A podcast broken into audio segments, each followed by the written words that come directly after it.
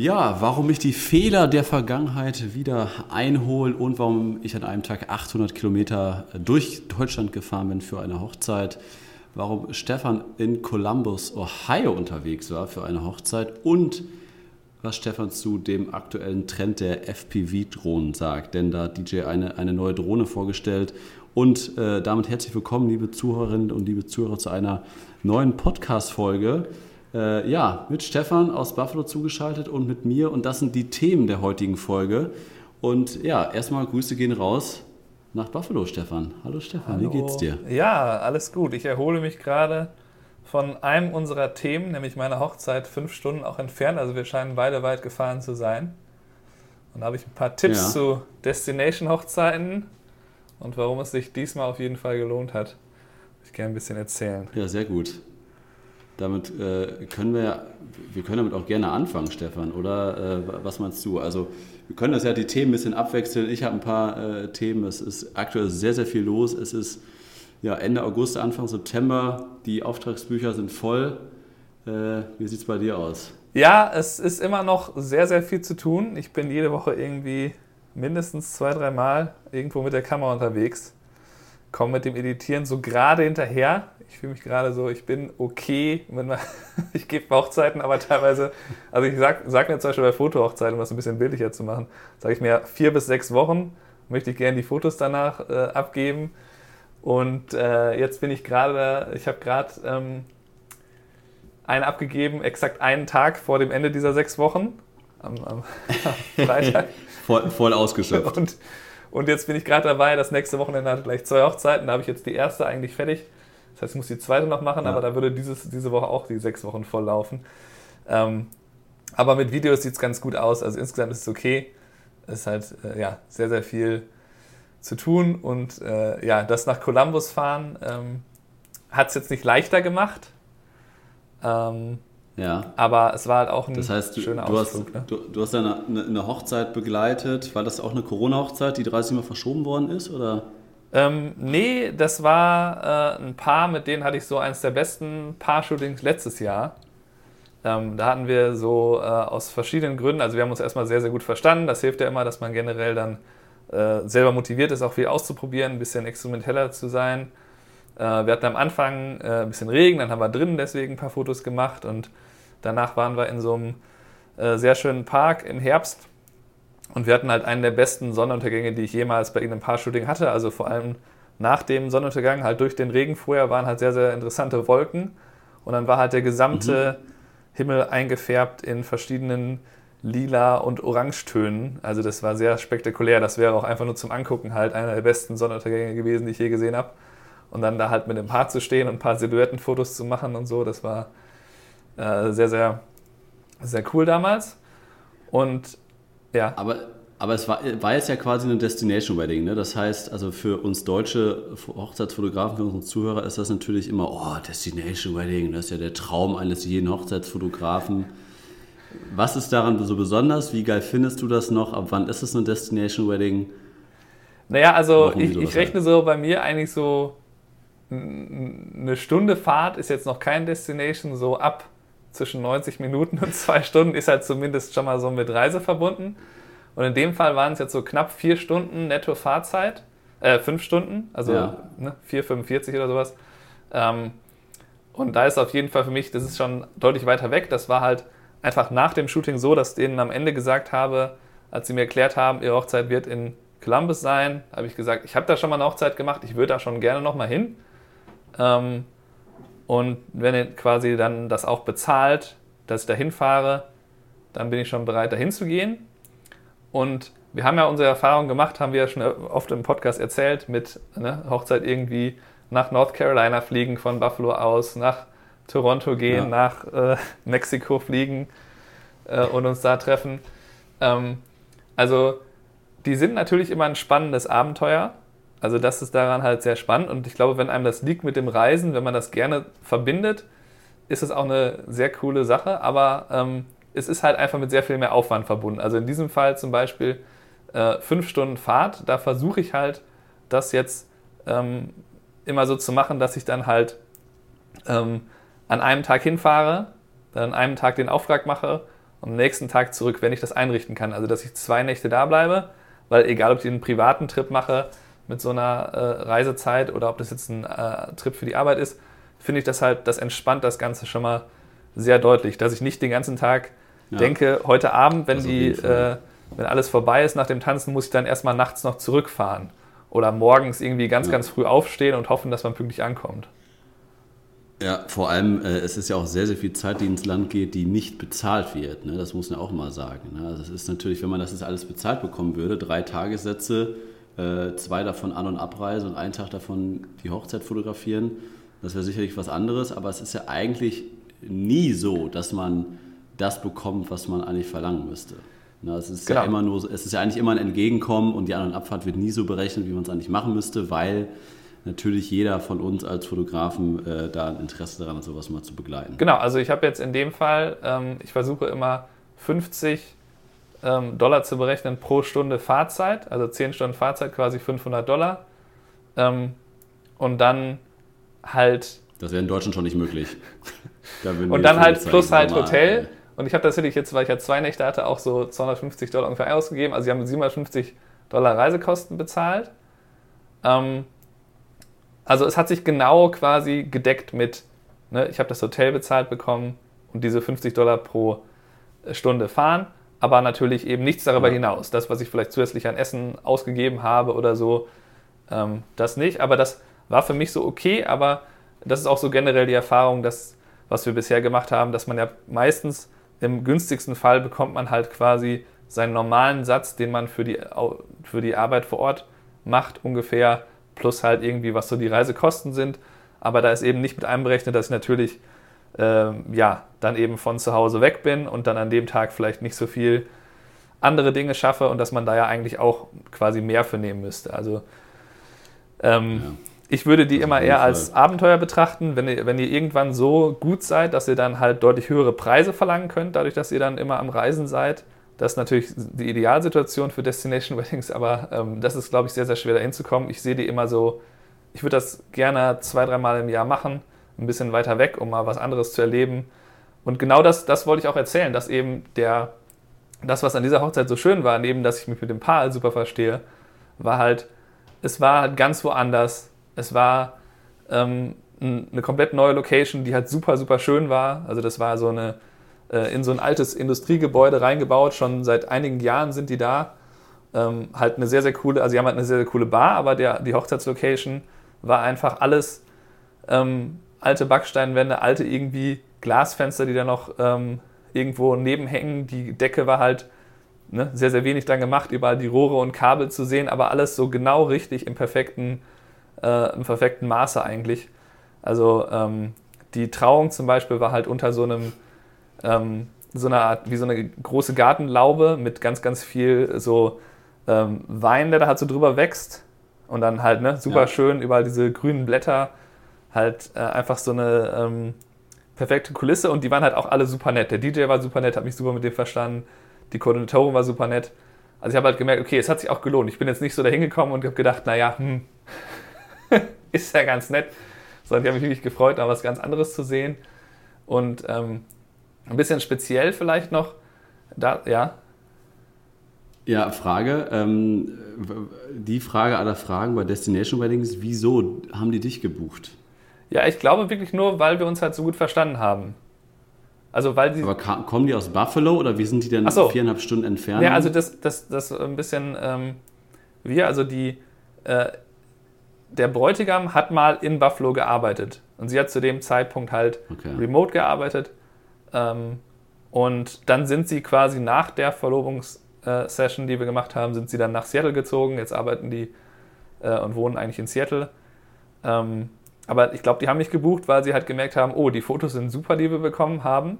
Wir haben uns super mit dem verstanden. Und das ja. ist ja, glaube ich, auch ein wichtiger Faktor, dass man halt äh, einfach, man wird halt gebucht, weil die, das Brautpaar dann Lust darauf hat, den Tag mit einem zu verbringen. Weil die wissen ja auch, wenn er den ganzen Tag dabei ist, dann äh, wollen wir jetzt nicht jemanden haben, wo, den wir uns nicht verstehen, der halt ganz anders ist als wir. Und das ist ja für beide Seiten gut. Ne? Also es bringt da nichts. Ähm, ne, habt ihr sicherlich alle mal die Erfahrung gemacht, irgendein Brautpaar, mit dem ihr euch nicht so gut versteht, dann wird der Tag wahrscheinlich auch nicht so genial für euch. Ähm, das, das ist ja, ähm, In dem Fall war es wirklich, glaube ich, einfach nur die Sympathie ja. und dass sie halt wussten, da kriegen wir dann gute Fotos. Ähm, das ist eigentlich darum, das, warum die mich gebucht haben.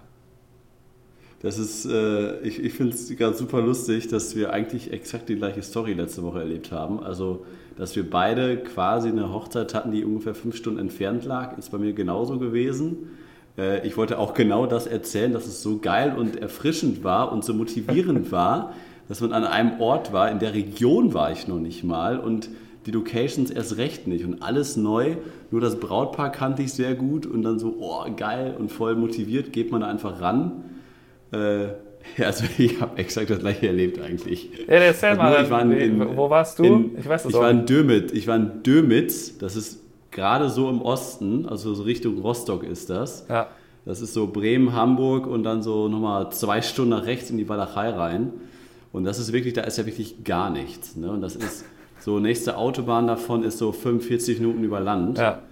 Ähm, und das ist, also ich dachte so, boah, krass, das sieht ja echt teilweise aus wie in so Filmstudios, weil das alles so heruntergekommen war. Also so alle Gebäude und die ganzen alten kleinen Dörfchen so richtig so ein bisschen hinterwäldlerisch irgendwie. Also sorry jetzt für die Leute im Osten, ich will jetzt nicht das alles pauschal über einen, einen Kamm scheren, aber ich war natürlich schon mal in Leipzig oder in Berlin oder sowas, aber halt noch nicht so in dem... Weniger in der, entwickelten. Der, ja, ja, Land. so, danke, das hat, das hat Stefan jetzt gesagt. Ähm, und dann haben die halt einen richtig geilen, ne? also die, die standesamtliche Trauung war erstmal auf dem Boot.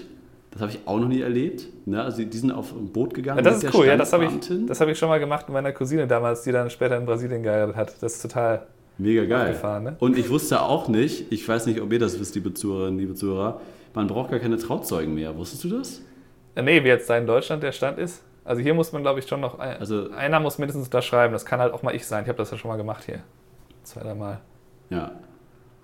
Ja, also gibt es da nicht mehr. Also was heißt da? Gibt es in Deutschland nicht mehr. Also das, das brauchst du nicht mehr.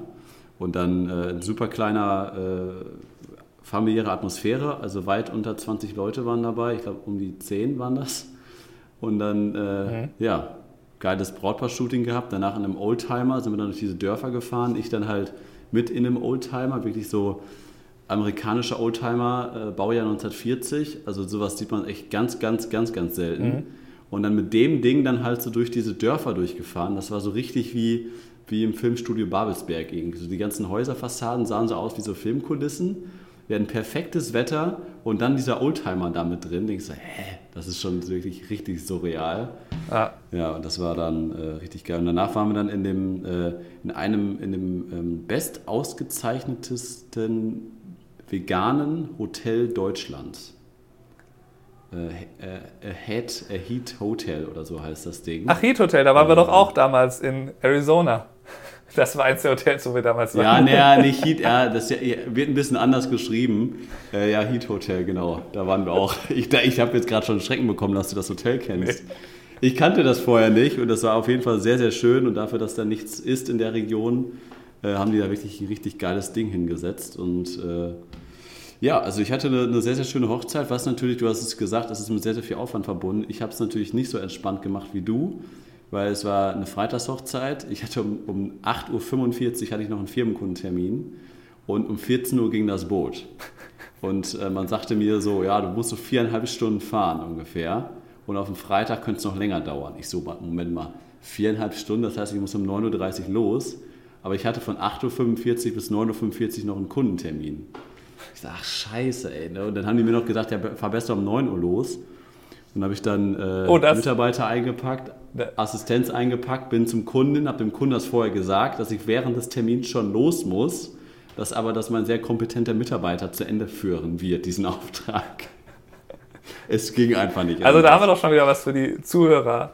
Also morgens bei Hochzeiten, egal wie weit die weg sind oder wo, ja. möglichst nichts legen. Ich versuche nicht mal Telefongespräche dahin zu legen ähm, ja. Weil einen das selber halt äh, so rausbringt. Also manchmal geht es natürlich nicht anders oder du hast es vielleicht zu früh schon diesen Termin gemacht oder du hast gedacht, das geht sich schon aus. Aber ähm, ja, äh, es ist halt immer so eine Sache, ne? mit dem, wie mit dem Fahren, mit dem, was ich eben beschrieben habe, zwei Nächte drumherum, geht halt ja. nicht immer. Ne? Wenn es geht, machen. Man, ja. ja, manchmal geht Ich hatte halt auch, ich, ich sollte eigentlich auch noch ein, ähm, so ein ganz spätes Shooting am Vortag dieser Hochzeit machen so, das war halt total spannend für mich, weil ähm, Niagara-Fälle habe ich ja schon sehr oft fotografiert. Ne? Aber ich habe wirklich erst einmal richtig nachts im komplett Dunkeln, wo die Fälle angeleuchtet werden in verschiedenen Farben und mit diesem Feuerwerk da, äh, was da fast jede Nacht ja. da ist, ähm, habe ich erst einmal fotografiert und das war wirklich irgendwie 2016. Und da hat mich halt eine gefragt, ähm, sie würde gerne ähm, quasi sich zurückverloben wollen. Also sie hat halt, sie hat halt, äh, ne, sie waren schon verlobt, aber sie hat dann quasi gesagt, propose back hat sie das genannt. Sie will quasi ihn auch nochmal fragen, ob er sie heiraten will. So Was? mit so einer Urübergabe. Ja, das muss man jetzt. Oh, Amerikaner, ey. Was? Okay. Ja, ich propose glaube. Propose back, okay. Ähm, Geil. Ja, ich glaube, das ist dann mehr so ja, also so Geschlechterrollen technisch so versucht, dass, ne, dass quasi das nicht immer so ist, dass der, derjenige muss fragen und dann der andere muss antworten, sondern dass es so ein bisschen mehr aufgeteilt ist zwischen den beiden, so, so habe ich das verstanden.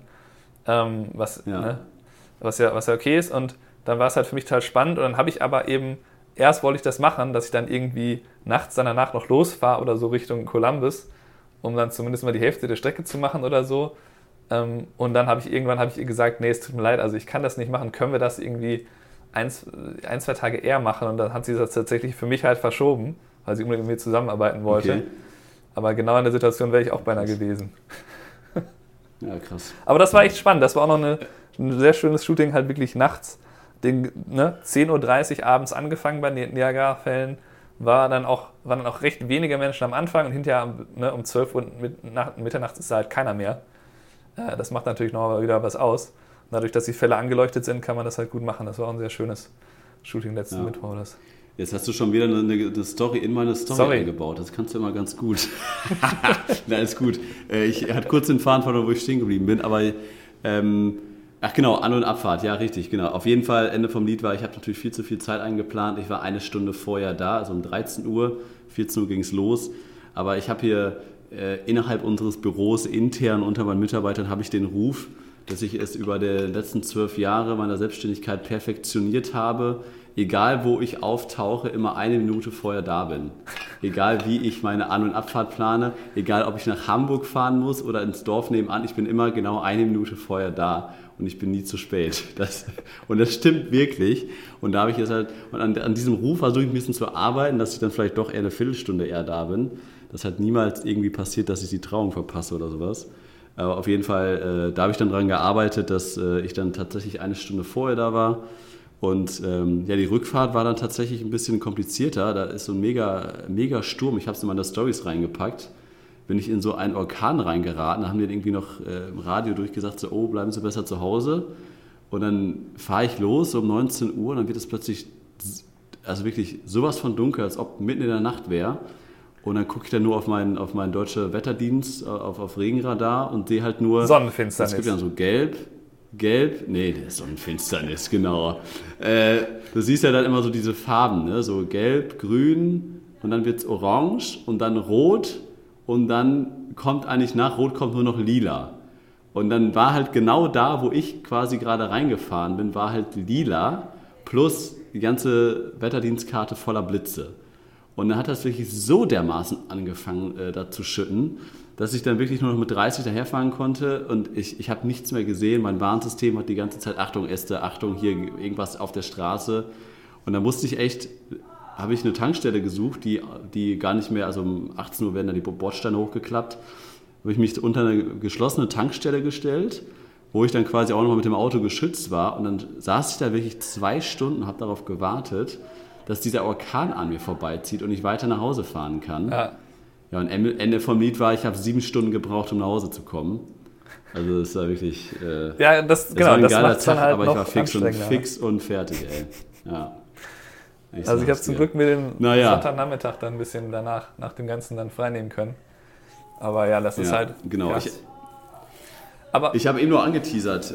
Äh, ja, oder? ja, ich habe noch was, bevor wir jetzt weggehen von Destination Hochzeit. Das war, das ist ein bisschen, ähm, äh, ein bisschen ungewöhnlich, aber äh, das Location Scouting, das konnte ich halt ja trotzdem machen vorher.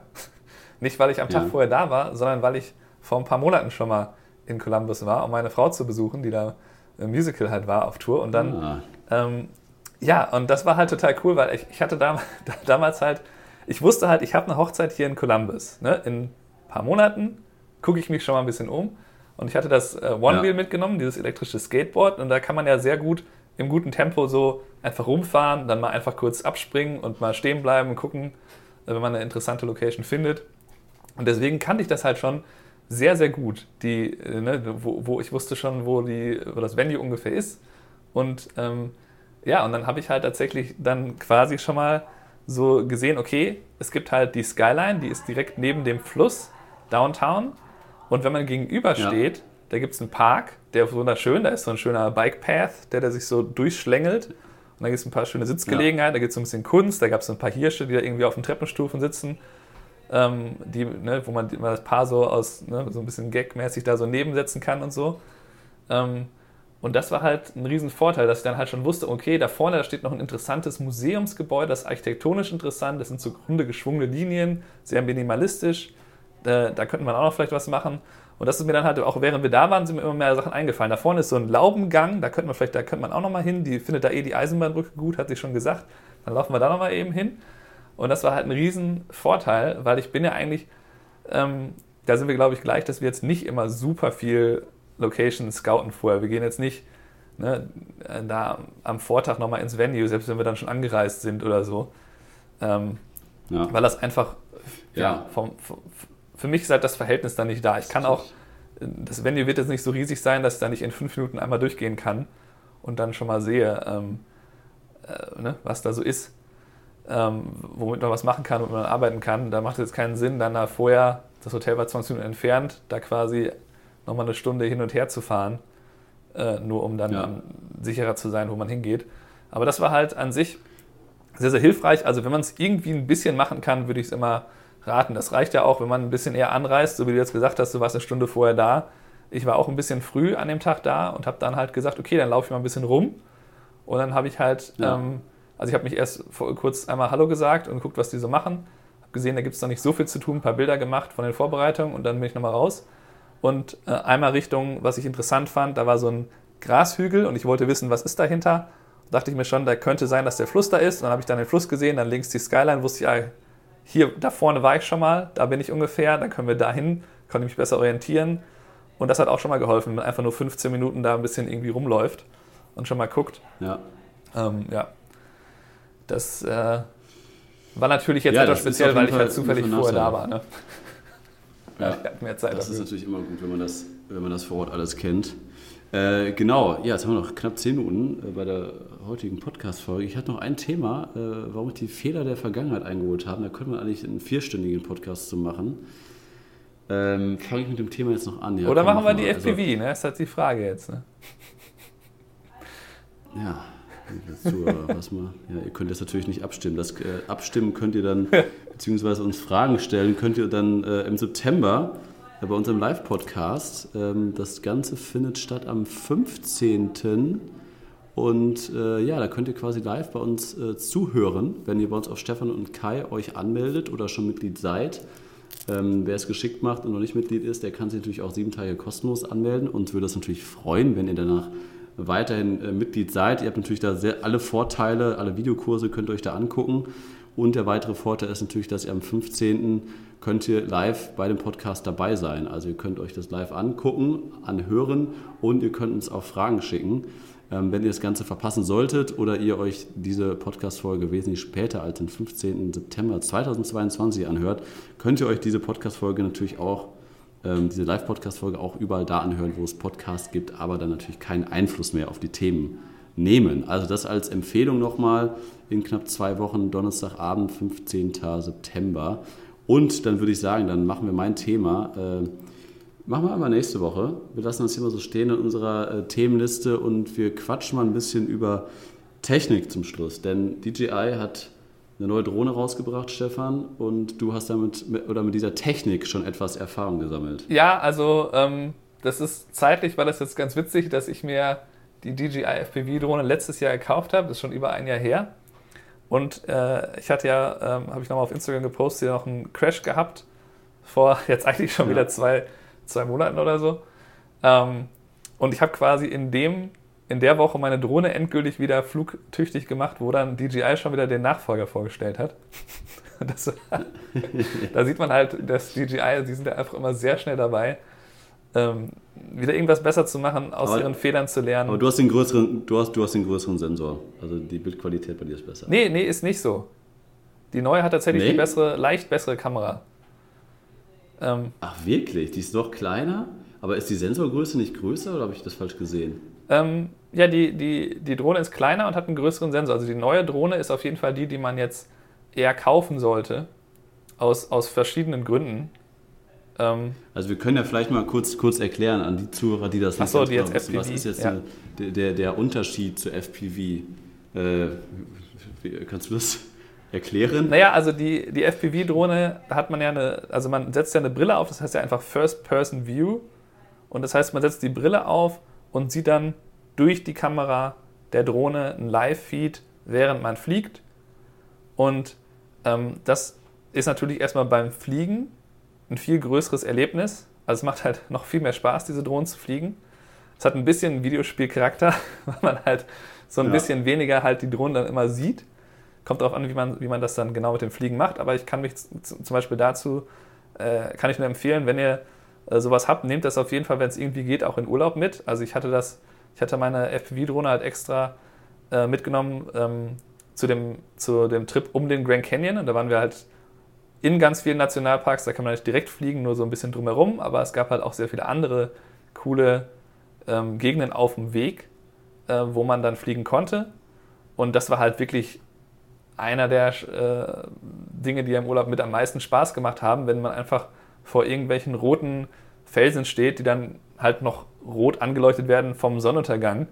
Und dann ja. ne, setzt man diese Brille auf und fliegt dann mit der Drohne da drumherum. Fliegt dann über irgendwelche Gebirgskämme und man kann halt damit sehr, sehr viele Manöver machen. Also neben dem, dass es halt anders ist, die zu fliegen, hat die halt einen Modus, wo man die mehr wie ein Flugzeug fliegt. Also wenn man komplett manuell fliegt, dann kann man halt wirklich in jede Richtung, wie auch immer man die drehen will, man kriegt das hin. Man kann theoretisch einen Wasserfall runterstürzen, man kann eben so einen Gebirgskamm verfolgen und dabei dann auch die, den Horizont eben sehr, sehr leicht nach links und rechts drehen, wie, wie es halt am besten aussieht. Und es ist halt ein bisschen spektakulärer von dem, wie man die fliegt und die sind halt viel, viel schneller. Also diese Drohne ist so unfassbar schnell. Meine geht irgendwie 120 bis 140 Stundenkilometer, sowas theoretisch. Das macht man natürlich möglichst nicht, aber ähm, ja, das ist halt der Unterschied. Also man, ne, man sieht das halt durch diese Brille. Ich habe es jetzt einmal so geflogen, dass ich die Brille immer nur ab und zu aufgesetzt habe. Ich war jetzt ähm, am Sonntag war ich mal kurz unterwegs und wollte so eine Perspektive von Buffalo, die ich schon öfter mal einfangen wollte. Ähm, der geht auf die Skyline, geht dann so eine so ein Elevated Highway, also so ein, ne, so ein Highway, der halt auf großen, ne, wie so eine riesige Brücke im Grunde, äh, der halt auf Buffalo ja. zugeht, der ist sehr, sehr lang. Und da wollte ich einmal so lang fliegen über den Highway, ein bisschen höher, sodass man halt dann auf die Skyline eben zufliegt. Und da habe ich es dann so gemacht, ähm, da bin ich nicht manuell geflogen, sondern einfach im normalen Drohnenmodus. Das ist ja der Vorteil von den DJI FPV-Drohnen. Die sind halt sehr, sehr anfängerfreundlich. Also die kannst du auch fliegen wie jede andere Drohne und man muss sich erstmal nicht direkt umgewöhnen, wenn man das nicht will. Und ähm, dann äh, habe ich quasi eigentlich meistens die Brille gar nicht aufgehabt, sondern habe quasi mit der Brille einmal die Perspektive gecheckt. Dann habe ich die Brille halt hoch auf meinen Kopf gesetzt, wie eine Sonnenbrille, die man auf den Kopf setzt. Bin dann halt geflogen, habe dann geschaut, wo die Drohne fliegt und bin dann äh, immer wieder nochmal geguckt, okay, wie sieht jetzt die Perspektive aus? Bin ich weit genug geflogen und so. Äh, so kann man das Ding auch fliegen dass man eben nicht so komplett ähm, gar nicht mehr weiß, wo die ist. Man setzt die Brille ab und hat keine Ahnung, äh, wo die ist. Ja. Ähm, und was auch noch sehr, sehr cool ist, ist halt, dass die ähm, DJI das ähm, so macht, dass da, wo du, wo du stehst oder wo du die gestartet hast, ist immer so ein großes H eingeblendet für Home. Und das heißt, es ist sehr, sehr leicht, auch wenn man die Brille aufhat, die Orientierung zu haben. Dass wenn du irgendwo auf dem Feld stehst, wo wenig Orientierungspunkte sind, kannst du immer sehen, ach, da vorne bin ich. Wenn ich zurückfliegen will, muss ich einfach in die Richtung von dem H fliegen. Das ist schon mal ähm, extrem cool. Und es macht halt, ja, es macht halt sehr, sehr viel Spaß. Ich habe die ja eigentlich gekauft, weil ich ähm, damals halt zu so einem, einen von meinen Ab, von, von einem Abrissunternehmen zu einem neuen Auftrag gehen sollte. Und ich da einfach gar nicht ja. mehr so richtig wusste, was kann ich jetzt noch anders machen. Ich fand es halt total spannend mit dieser FPV-Drohne. Ähm, und dann letztlich hat dieser Auftrag halt nie stattgefunden, weil der, die, die äh, von, ja, der Auftraggeber hat halt gesagt, ihr dürft da nicht selber mit der Drohne rumfliegen und überhaupt Filmaufnahmen dürft ihr hier nicht machen. Ähm, das geht nicht und dann mussten wir das halt absagen. Und, ähm, oh, okay. und so habe ich die jetzt immer mal wieder eingesetzt, auch auf Hochzeiten. Ähm, und ich habe halt gemerkt, von der Bildqualität her, wenn, wenn gutes Wetter ist, sieht das super aus. Also wenn du genug Sonne drauf hast. Sobald Schatten ist, ist die Bildqualität her okay. Man kann dann eine GoPro draufsetzen. Das geht auch problemlos. Aber ja. Ja. Dann. Ich habe ganz viele Fragen. Du hast ganz viele Fragen, ganz viele okay. Fragen. Nee, nee, nee red, red erstmal zu Ende. Naja, wenn man die GoPro draufsetzt, hat man halt so leicht bessere Bildqualität und dann noch eine etwas andere Stabilisierung, ne? Ach, du kannst die Kameras austauschen, oder was? Nee, ich habe einfach da so ein GoPro-Pad draufgeklebt oben. Ah, okay. Also, und das funktioniert. Okay. Das habe ich jetzt mehrfach Verstehe. gemacht, habe ich dann auch wirklich in irgendwelchen Schluchten da. Ähm, das ist eigentlich nicht so problematisch. Ja, also Man sieht halt nur dann, dass dann die eigentliche Kamera von der Drohne, die ist dann ein bisschen wackeliger, wenn da, ne, weil die Stabilität geht natürlich ein bisschen verloren, ähm, wenn da noch ja. oben noch ein Gewicht drauf ist. Also liebe Podcast-Hörer, das ist natürlich ähm, ein sehr, sehr spezielles Thema. Ne? Also erstmal eine Drohne zu besitzen, damit Aufnahmen zu machen aus der Luft, diese Perspektive einzunehmen, finden die Kunden immer cool. Das machen wir bei Hochzeiten schon lange. Das machen vielleicht einige von euch auch schon oder manche von euch spielen mit dem Gedanken, sich eine Drohne zu kaufen. Ne, gibt Vor- und Nachteile. Wir haben da einige YouTube-Videos zugebracht, da könnt ihr mal reinschauen, was da die Vor- und Nachteile sind. Ähm, generell kann man halt eine geile Drohne sich auch schon für, auch von, von einem Marktführer DJI für 500, 600 Euro kaufen und da coole Aufnahmen bei Tageslicht mitmachen. FPV ist halt quasi so eine Unterkategorie, die ähm, ja eigentlich, muss ich sagen, ich, ich habe mir das auch lange angeguckt, vor allem ist die neue Drohne. Und, und FPV, finde ich, ist ja der, der Look ist so interessant, weil man damit sehr, sehr knapp an Gegenständen oder durch Gegenstände durchfliegen kann. Ne, also so der, der Klassiker ist ja quasi, jemand trinkt was, hebt, die, hebt den Arm hoch und da fliegt eine FPV-Drohne durch oder unter den Beinen durch, wo ja so eine normale Mavic 2 würde da gar nicht durchpassen und man würde sich das gar nicht trauen, weil wenn die Drohne abstürzt, hast du hunderte Euro an Schaden. Und mit dieser aktuellen und der neuen, äh, wie heißt die FPV? Avatar. Äh, Avatar. Ich weiß nicht, ob man jetzt kostet irgendwie um die 1000 Euro. Und die ist halt quasi auch überall geschützt. Ne? Also die Kamera ist halt extrem geschützt. Die ist quasi, dann geht man schon davon aus, dass die auf jeden Fall Stürze erleiden oh wird. Ja. Die kann. Weil die halt klein ist und geschützt und da wird es auf jeden Fall zu Kollisionen kommen. Aber halt diese Drohne zu fliegen, ist nochmal eine ganz andere Sache. Da muss man wirklich stundenlang üben. Also wir reden jetzt nicht von acht Stunden, sondern eher von 80 bis 100 Stunden üben, bis man da wirklich geile Ergebnisse mit erzielt. Und der Spaßfaktor absolut ja, richtig, glaube ich, auch, dass es Spaß macht. Ja, doch, um das gut, richtig gut zu können und da einen Wow-Effekt zu erzielen, glaube ich, Ach, kannst du schon. Also damit du halt wirklich ganz, ganz knapp so unter Beine durchfliegen kannst, unter den Tisch herfliegen kannst. Da muss schon viel dazugehören. Deswegen wollte ich nur, darauf wollte ich jetzt hinaus, das soll jetzt keine Werbe, Werbeveranstaltung für FPV-Drohnen sein oder dass ihr euch jetzt überlegt, als Hochzeitsfotograf eine FPV-Drohne zu kaufen, weil ich sage mal, für 99 Prozent ist diese Drohne absolut ungeeignet. Ähm, und es ist absolut nischig und man muss da Spaß dran haben. Ja, also äh, ich, ich gebe dir recht, man muss auf jeden Fall lange üben. Wie, wie viele Stunden muss man noch nicht darüber streiten, ob man jetzt 20 oder 40 oder 60 oder 80 braucht. Ähm, ich habe auch sehr, sehr viel, es gibt ja auch so einen Simulator, also es ist ja auch möglich, halt nicht seine Drohne quasi zu riskieren. Man kann das halt im Simulator, man setzt einfach diese Brille auf, man schließt daran sein Handy oder ein Tablet an und kann dann im Simulator das ja. Ding auch fliegen und das lernen. Und da gibt es auch die haben auch das noch extrem gut erweitert mittlerweile, diesen Simulator.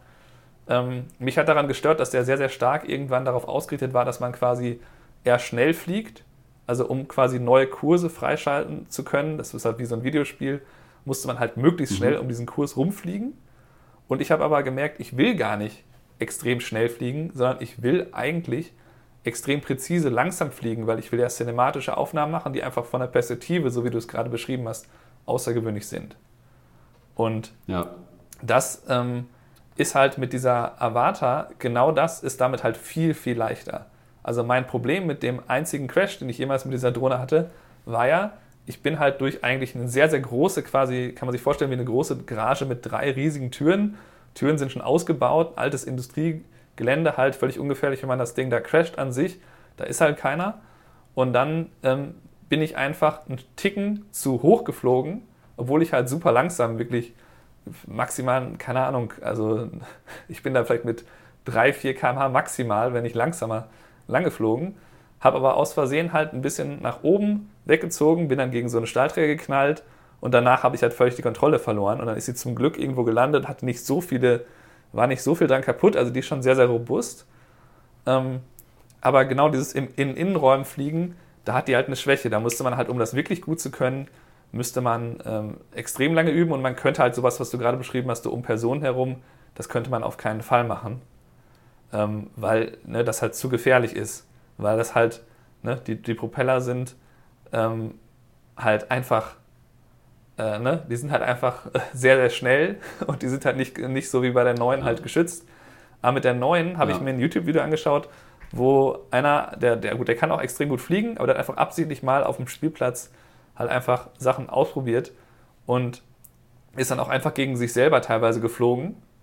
Ne, halt absichtlich. Okay. Und da passiert halt einfach gar nichts. das Ding fällt einfach runter. Das geht auch meistens sofort aus anscheinend, wenn man dann halt die, sobald das merkt, okay, ich falle jetzt um und der fällt auf den Boden, dann ja. gehen auch die Motoren aus. Ähm, ja. Und ähm, es ist halt sehr ungefährlich, weil die Propellen, Propeller halt so komplett ummantelt sind, dass man einfach gegen was fliegen kann, ohne dann auch die Wand dann oder so zu beschädigen. Ne? Und das ist ja eigentlich das, was, was man ich, sieht, was, was genau. FPV am spannendsten macht. Die, die spannendsten FPV-Videos ja. sind ja dieses mit der, wenn ihr Bowling Alley FPV ähm, googelt, findet ihr halt dieses Video, wo da halt einmal jemand reinfliegt in so eine Bowlinghalle und dann da halt so ein paar Kreise zieht, dann mal nebenan in den Raum, äh, wo irgendwie gerade Leute im äh, Kino schauen und so reinfliegt, die dann nochmal in die Kamera winken. Halt, das ist ja eigentlich das, was total spannend ist. Und da muss ich halt sagen, ganz ehrlich, ähm, da habe ich mir halt gedacht, ich habe die mir damals gekauft, um halt sowas in der Richtung zu lernen, dass ich das Fliegen lerne. Mir war schon klar, dass wahrscheinlich damit nicht 100% möglich ist. Also ich würde damit jetzt nie in irgendeinen Innenraum gehen mit der, die ich aktuell habe. Ich wollte einfach das Fliegen damit lernen. Und das wäre jetzt halt, wenn ja. ich die Erwarte, also in meinem Fall könnte ich jetzt einfach mir nur die Erwarte für 600 Dollar kaufen und dann meine Goggles weiter benutzen, meine Remote Control weiter benutzen. Ähm, und hätte dann einfach eine Drohne, mit der ich das dann umsetzen kann. Und ich kann halt schon fliegen von Anfang an. Ähm, ja, das ist halt theoretisch möglich. Das hat DJI eigentlich ganz gut gemacht. Aber wie du es halt sagst, es ist halt eine Nische und man sollte sich das nur kaufen, wenn man weiß, okay, das ist jetzt für mich quasi nochmal so ein eigenes Hobby, dass ich das Fliegen mit so einer FPV-Drohne lerne. Absolut. Ich habe da, ich habe, ich hätte da auch voll Bock drauf. Ne? Also ich habe, ich war auch schon eine Stunde auf der ähm, DJI Store unterwegs weil die natürlich jetzt auch so gut und auch relativ günstig geworden ist. Also wenn du das Ding jetzt im See versenkst, dann kannst du halt ohne die, die Brille und sowas, zahlst du dann 600 Euro gerade mal für die, für die Drohne. Also das ist ja wirklich, für, die Qualität, was das Ding kann, ist das unfassbar günstig. Und das, und das ist natürlich auch nochmal diese Einstiegshürde, die natürlich dann nochmal interessanter ist für Leute, die dann mit dieser Google-Brille, glaube ich, jetzt 1200 oder sowas hier oder 1100 netto bezahlen. Ähm, ich sag mal so, ich, ich, ich wüsste jetzt sofort drei Kunden, denen ich das verkaufen könnte und dann hätte ich die Drohne dreifach drin. Ne, also wo ich sagen könnte, hier, ihr habt das und das Firmengebäude, lass uns mal eine richtig geile Drohnenaufnahme da drin machen. Das würden die sofort kaufen, dann hätte ich die ganze Kohle schon wieder raus. Ähm, aber das Problem ist einfach die Zeit, die man da reinstecken muss und dann muss es halt auch richtig gut können, finde ich. Ne? Und das kann ich, ja, kann ich leider gerade aktuell nicht leisten. Vielleicht sieht es im Winter anders aus Vielleicht fliege ich dann mal mit deiner, Stefan, und äh, ich, du machst mich da richtig heiß auf die FPV-Drohne. Naja, aber genügend äh, Technik-Talk für heute, glaube ich. ne? ja. äh, liebe Zuhörer, schön, dass ihr wieder dabei wart bei der heutigen Podcast-Folge. Ich hoffe, ihr seid, oder wenn ihr bis jetzt dran geblieben seid, äh, vielen Dank dafür. Wenn es euch gefallen hat, äh, wenn es euch gefallen hat, dann gebt uns doch gerne eine Bewertung oder ihr könnt uns natürlich auch bei Spotify auch folgen, unserem Podcast. Das würde uns auf jeden Fall sehr, sehr freuen. Ansonsten, wie gesagt, 15. September der Live-Podcast und ähm, ja, alle zwei Wochen ungefähr gibt es hier was Neues von uns zu hören. Und ja, Stefan, dann wünsche ich dir noch eine schöne Woche und dann sehen wir uns und jo. hören wir uns. Macht's gut. Bis dann. Jo, ciao.